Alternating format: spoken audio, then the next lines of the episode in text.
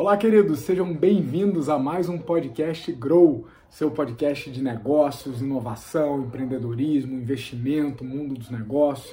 Estamos sempre no SoundCloud, no iTunes, estamos no YouTube também em vídeo e no IGTV, sempre com conteúdo atualizado, provocativo, é, questionador, provocações, reflexões, convidados, tudo voltado para tua empresa e para tua carreira, beleza? Então mandem, continuem mandando questionamentos, pautas, participações, comentem aqui nessa plataforma. Não esqueça de seguir a gente aqui nesse canal. Se você não nos segue lá no GTV, o meu perfil no Instagram tem um monte de coisa, um monte de conteúdo bacana que a gente posta é, e sempre orientado aí a fazer a tua carreira e o teu negócio melhores. Então, sem mais delongas, a pauta suculentíssima de sete itens de hoje.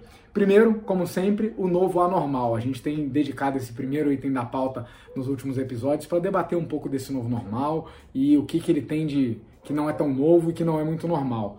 É, o grande questionamento que a gente traz hoje, o mito que a gente quer derrubar é: será que tem espaço só para os profissionais tecnológicos no futuro?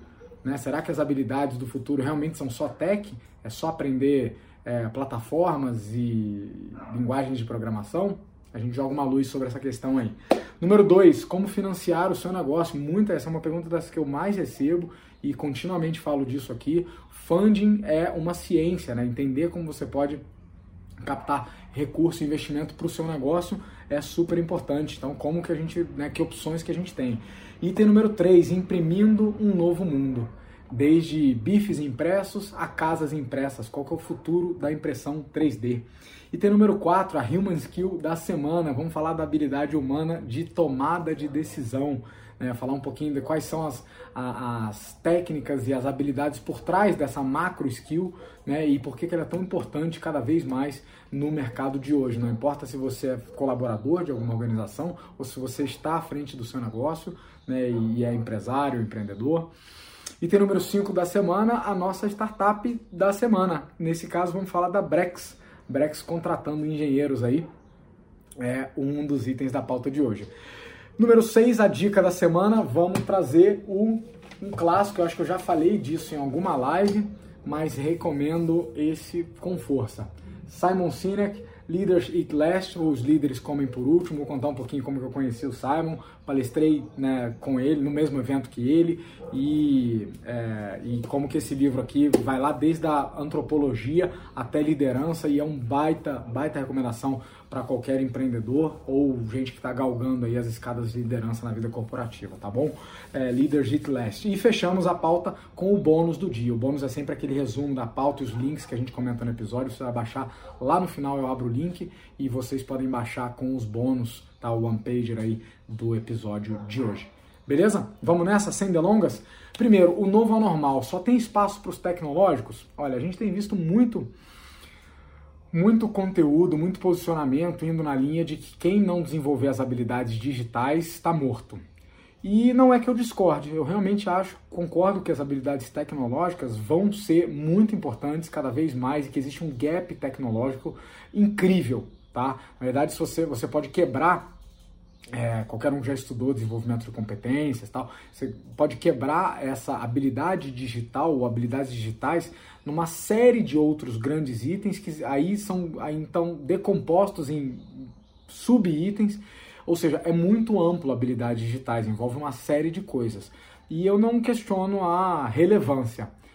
Agora, dizer que só tem espaço para profissionais que dominam isso aí no futuro, eu acho que eu, eu não consigo concordar. Todos os sinais que eu tenho lido, acompanhado, mais a minha humilde experiência, mostram que outras habilidades que vão além das tecnológicas, inclusive em áreas tecnológicas vão ser requeridas nesse, nesse novo mercado de trabalho. Porque veja, olha que engraçado, quanto mais tecnológico e conectado que a gente fica, mais a gente precisa das nossas capacidades humanas, das competências que nos diferenciam das máquinas. Né? Você vê, hoje eu estou até aqui com a camisa da Slash, o pessoal da Slash me convidou lá para Humanidade, é, Semana da Humanidade Aumentada, né? É uma das crenças que a gente compartilha é essa aqui, tecnologia a serviço da nossa humanidade. Então, veja, os negócios eles são criados por pessoas para resolver problemas de outras pessoas, mesmo que a ferramenta no meio seja uma plataforma ou uma tecnologia. Então, se por um lado eu não discordo que habilidades técnicas e tecnológicas vão ser cada vez mais necessárias, não me parece que elas sozinhas ganham o jogo e que só haja espaço para esse tipo de profissional. Pelo contrário, cada vez mais o mundo vai valorizar aquilo que nos torna únicos, que é a nossa humanidade e capacidades que só humanos têm de fazer. Por exemplo, quem é que vai liderar uma equipe de grandes profissionais competentes que vai criar a próxima solução ou que vai decolar um novo unicórnio? Vocês acham que é um robô que vai gerenciar esse projeto, que vai liderar essa equipe, que vai ter que replanejar as estratégias no meio do caminho, que vai ter que lidar com aspectos absolutamente humanos das pessoas, que vai ter que ter entendimento da cabeça do cliente para chegar em bons requisitos de produto ou serviço. Vocês acham que é robô que vai fazer isso? Nem a pau. então, como profissional, né, parte da minha carreira dedicada a desenvolvimento de pessoas, desenvolvimento de profissionais e desenvolvimento de líderes, tanto em carreira executiva quanto mentor de empresários e empreendedores, eu sou categórico a dizer que não, não é verdade que só haja espaço para os profissionais tecnológicos no futuro, é, mas sim que essas habilidades é, não técnicas, as habilidades mais humanas, é, eu sempre achei soft skill um termo raso demais, mas essas habilidades humanas, elas vão ser não só valorizadas, como raras, cada vez mais raras no mercado. Isso dito, perdão. Isso dito, o é, que, que fica de lição para você? Desenvolva-se nelas. Isso aqui não basta você só balançar a cabeça escutando esse podcast e dizer, não, eu estou de acordo, faz sentido, Ares tem razão, nossa, que sensato. Eu não estou aqui para ser o cavaleiro da sensatez, eu estou aqui para te chacoalhar e dizer, já que você concorda, o que, que você está fazendo no seu plano de desenvolvimento que já incluiu atividades relativas a construir essas competências? Que tipo de conteúdo você está ativamente consumindo e aprendendo e colocando em prática para construir essas habilidades? Habilidade, irmão, é igual qualquer outro músculo. Você tem que entender, mas você tem que fazer. E ela só vai aparecer trabalhando. Não tem outro jeito. Então eu tenho dedicado parte da minha carreira a ajudar pessoas a desenvolver essas tais habilidades humanas do futuro e, cara, recomendo, aviso de amigo, sabe que conselho do Dindo não é de jogar fora. É... De fato, inclua isso no seu roadmap de desenvolvimento e acelere o desenvolvimento dessas habilidades. Comece a entender, consumir conteúdo e aplicar isso na sua vida, beleza? É, segundo item na pauta de hoje, como financiar o seu negócio? Bom, essa é uma pergunta que eu recebo bastante e existem N respostas diferentes. O assunto é muito profundo para cobrir somente em um tema do podcast. Então eu vou dar uma passada de helicóptero aqui em algumas é, possibilidades que vocês têm. Se você é um empresário ou um empreendedor ou alguém que está buscando empreender e essa é uma pergunta para você, vamos ver se eu consigo te ajudar. Bom, existem N maneiras de você é, fazer o funding, fazer o, o levantamento dos recursos para decolar um projeto. E eu sempre comentei que existe mais dinheiro disponível do que projeto bom. Né? Por mais que o mercado agora esteja passando por uma. Perdão, uma crise de liquidez. Por mais que o mercado esteja passando por uma crise de liquidez no momento, é, ou seja, de dinheiro disponível, até uma certa versão a risco, ainda tem mais dinheiro do que projeto bom disponível no mercado. É, ou seja, se você tiver uma proposta de empreendimento que de fato resolve uma dor real, tem público, tem potencial de escala é, e tudo que você precisa é dinheiro, existem caminhos, tá? Então, um caminho é o bootstrap. O tal do bootstrap é um, é um termo em inglês genérico que quer dizer, cara, fazer com os recursos que você tem. Fazer com os ativos que estão ao seu alcance. Com é, o seu dinheiro, a sua poupança, vende o carro, se tiver alguma. alguma é, receber alguma herança é aí, é, ou trabalha né, de 8 a 6, junta uma grana, faz um pé de meia. O bootstrap é você empreender com os recursos próprios vantagens desse modelo é você conseguir, se você conseguir decolar um negócio, você continua sendo proprietário de 100% dele. O é, que, que eu não gosto? Qual que é o contra? É muito mais difícil decolar um projeto bootstrap. E tem vários negócios que merecem uma acelerada é, via injeção de capital seja para crescerem mais rápido, para crescerem melhor ou para evitarem a morte. Vários negócios morrem, inclusive no Brasil. Vocês deram uma olhada, eu fui consultor do Sebrae durante muitos anos, faço é, projetos com o Sebrae há muitos anos.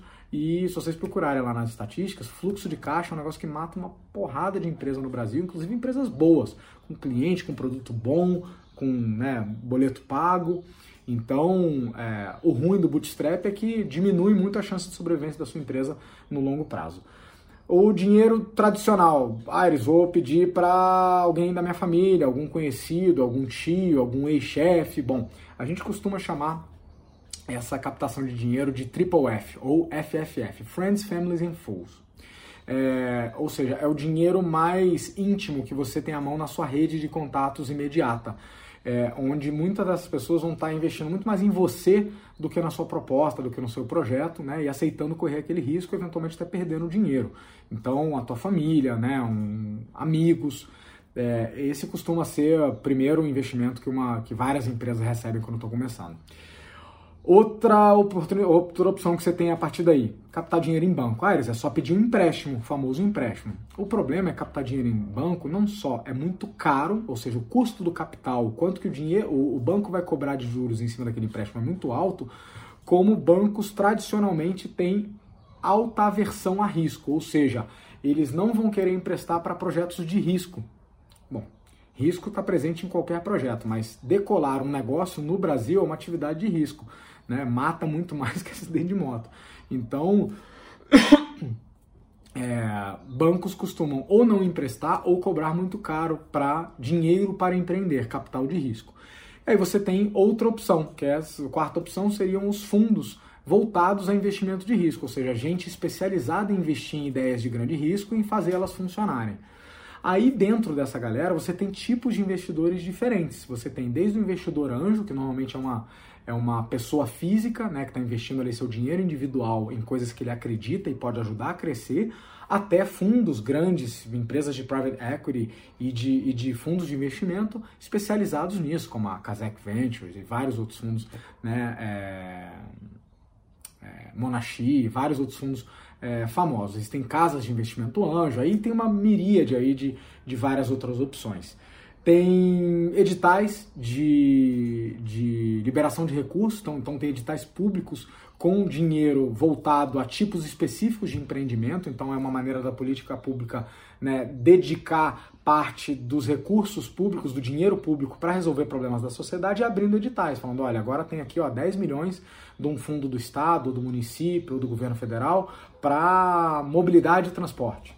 Beleza, aí vai abrir esse edital e as empresas que têm soluções para aquela área vão se concorrer e candidatar aquela grana. Vários desses é, editais, inclusive pelo FINEP, são a fundo perdido, ou seja, não é um, um empréstimo que você está tomando, mas sim um, um, dinheiro de capital de risco.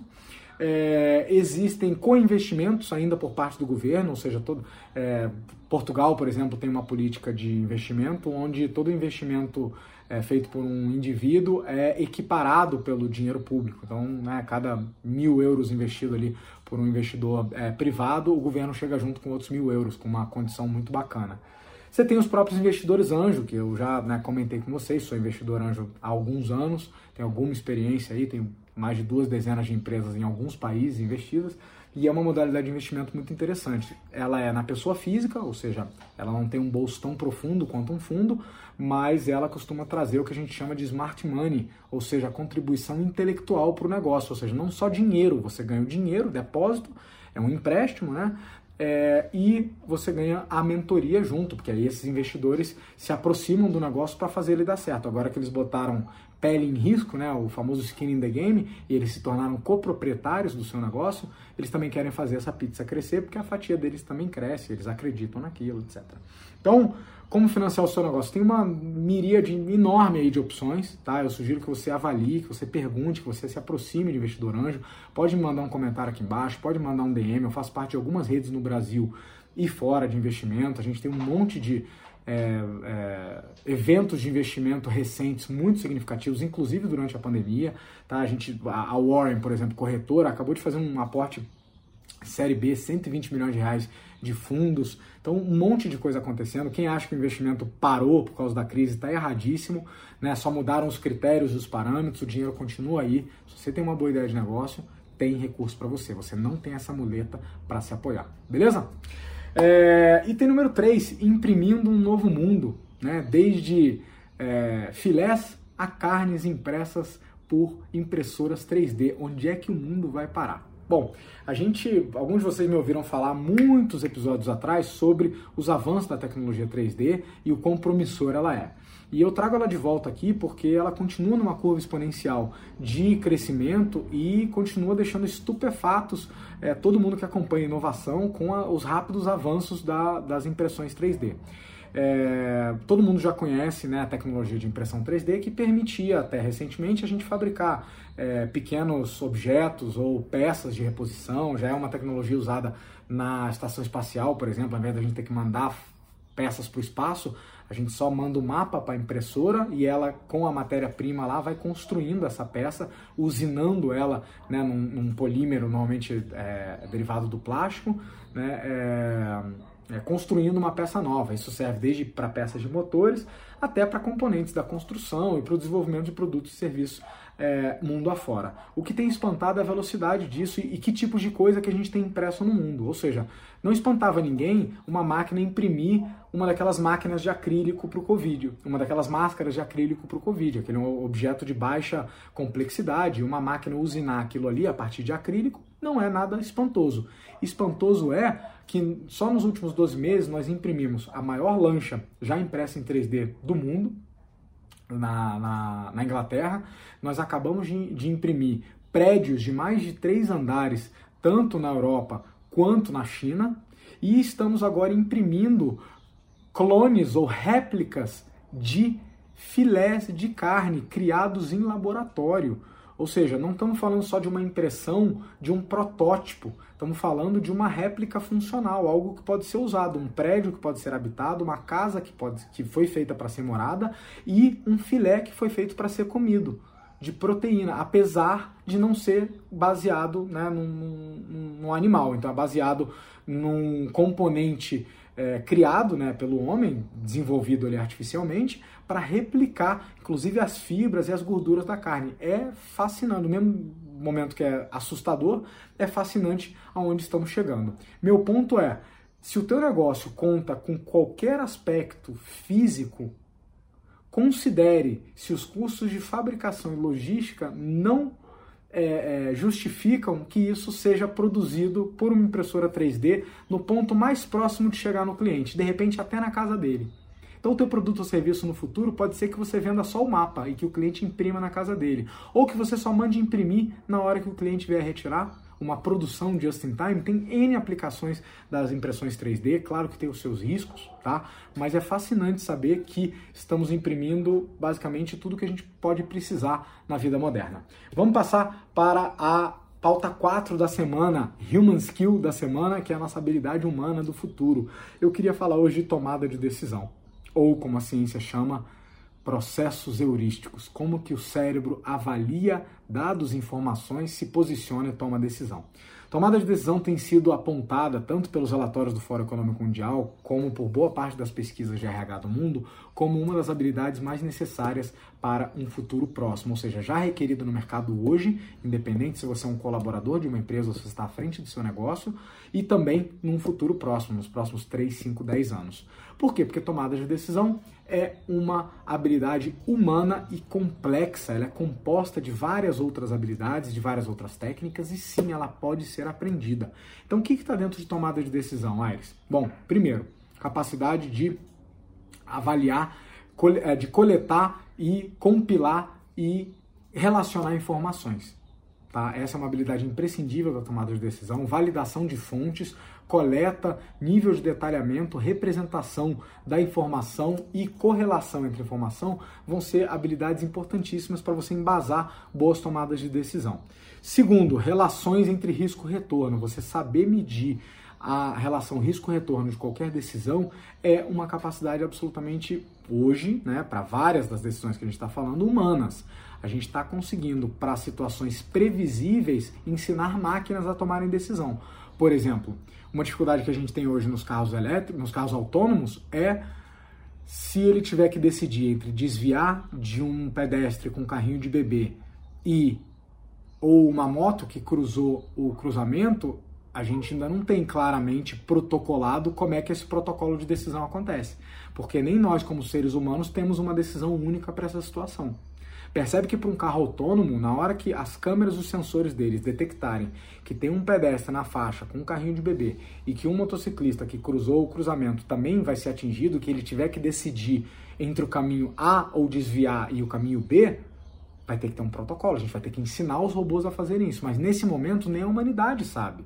Porque cada situação é uma situação tão específica, um alinhamento de variáveis tão específico que envolve inclusive um questionamento ético né, sobre o valor da vida, sobre escolher quem morrer, por exemplo, é, que é uma decisão muito difícil. Então ela vai continuar sendo uma capacidade humana durante muito tempo, principalmente no mundo dos negócios.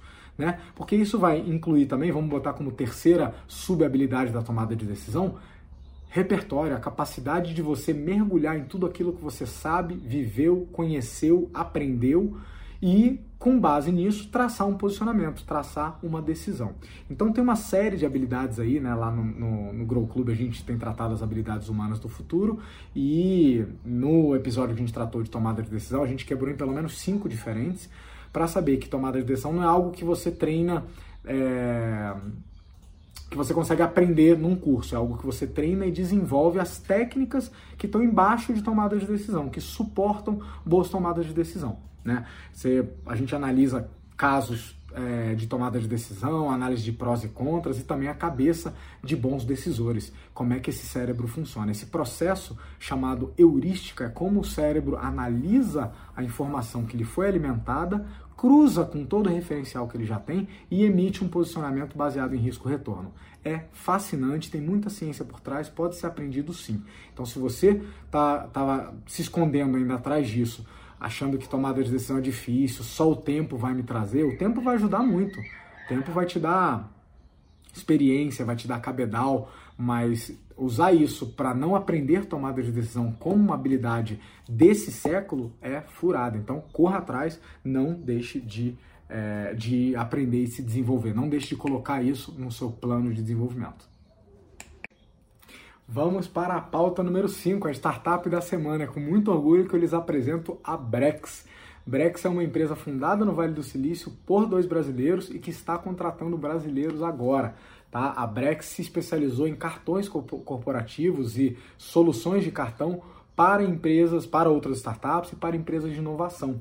E os fundadores, o Henrique e o Franceschi, é, comentam que esse negócio que hoje está avaliado em 3 bilhões de dólares tem um plano super agressivo, inclusive de contratar brasileiros, abriu vagas para um trabalho 100% remoto e salário pago em dólar muito bacana. Eles ficaram conhecidos né, nesse, nesse, nesse meio tempo é, como uma excelente solução de, solução de cartão para outras empresas de inovação. E eles estão abrindo aqui no Brasil, é, principalmente vagas relacionadas à tecnologia, a desenvolvimento, para programar e para fazer essa empresa é, crescer, então estão procurando habilidades gerais de engenharia e inclusive falou que está disposta a ensinar novos contratados. Então olha aí, algo que a gente vem comentando muito que é uma característica do, do novo normal, né, da última década do mercado de trabalho, que é cada vez mais buscar habilidades e menos diplomas e eventualmente até compartilhar com o colaborador a responsabilidade de, de, de treiná-lo, de formá-lo. Né?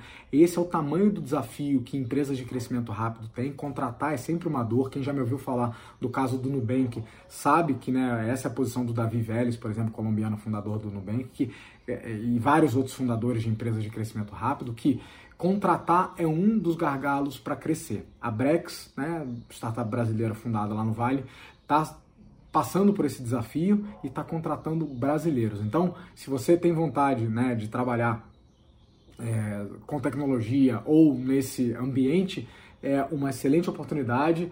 É, não há um número específico de vagas, tá? Segundo a empresa, eles vão contratar todo mundo que preenche é, o, os requisitos mínimos, né? Publicaram aí há, há pouquíssimas semanas é, vagas aí na faixa de 50 mil dólares por ano. Então, Pode ser uma boa oportunidade trabalhar numa empresa bacana, com potencial de crescimento, salário em dólar. Fica a dica do Dindo. Parabéns, Brex, pelo modelo de negócio, pela solução e pelo, por movimentar a economia e contratar a gente num momento tão difícil. Item número 6 da nossa pauta, a dica do Grow. E hoje a gente vai falar desse livro aqui que eu adoro, do Simon Sinek, Líderes Comem Por Último, ou Leaders Eat Last. O Simon Sinek é quase que uma unanimidade no mundo da psicologia organizacional, ou seja, o entendimento das pessoas por trás dos negócios. E ele é um cara, eu gosto muito das referências dele, é um, é cara que normalmente vai buscar lá na antropologia, na sociologia, é, coisas para embasar os posicionamentos dele sobre liderança, sobre formação de times e sobre como liderar negócios de sucesso. Eu conheci né, presencialmente o Simon num evento em 2016, que eu palestrei em San Diego, e que ele foi um dos palestrantes keynote. Então, não dá para dizer que palestramos juntos, porque seria é, não é verdade, mas palestramos no mesmo evento, que para mim já foi uma honra.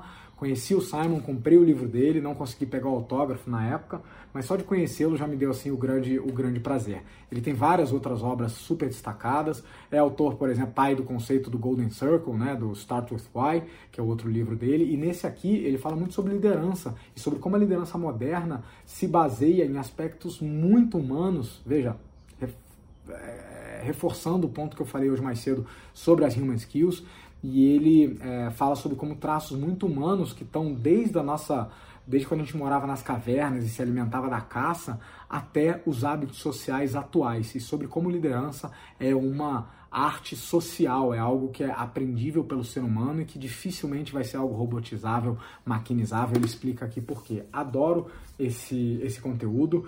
É e ele fala né, sobre como que líderes são os mais é, é, os que têm mais apetite a risco, os que vão de cabeça é, no desconhecido, os que correm é, para o perigo né, e não, é, é, não correm dele, e que muitas vezes põem seus próprios interesses pessoais de lado frente à jornada que eles têm para é, para percorrer. E aí ele questiona: você é um líder? Então, um dos materiais, dos conteúdos de liderança que eu mais gostei nos últimos anos bem pragmático, muito bacana, recomendo. Vou colocar o link dele no bônus de hoje. O que, aliás, fecha o nosso episódio, né? Falando o item 7 da pauta, é o bônus de hoje. Vocês podem baixar, independente de qual plataforma você estiver vendo ou ouvindo, vai ter o link para você baixar o one pager do episódio de hoje, que é o resumo da pauta com os links de todos esses materiais, né? É, a matéria da Brex na, na, na Exame, uh, fala um pouquinho sobre a impressão 3D, a os dados, da, o link do, do livro do Simon Sinek, um monte de coisa legal. Então a cada episódio sempre tem, você baixa, fica aí o nosso recado. Foi um prazer estar com vocês de novo e espero comentários de vocês. Não deixa de comentar se você gostou, comenta aqui embaixo o que, que você mais gostou, o que, que você quer ver e principalmente marca alguém que precisa ouvir esse tipo de conteúdo, que precisa inovar na maneira como pensa a sua carreira ou o seu negócio e que se beneficiaria desse conteúdo aqui. Beleza? Eu sou o Thiago Aires, foi um prazer e até a próxima. Grow!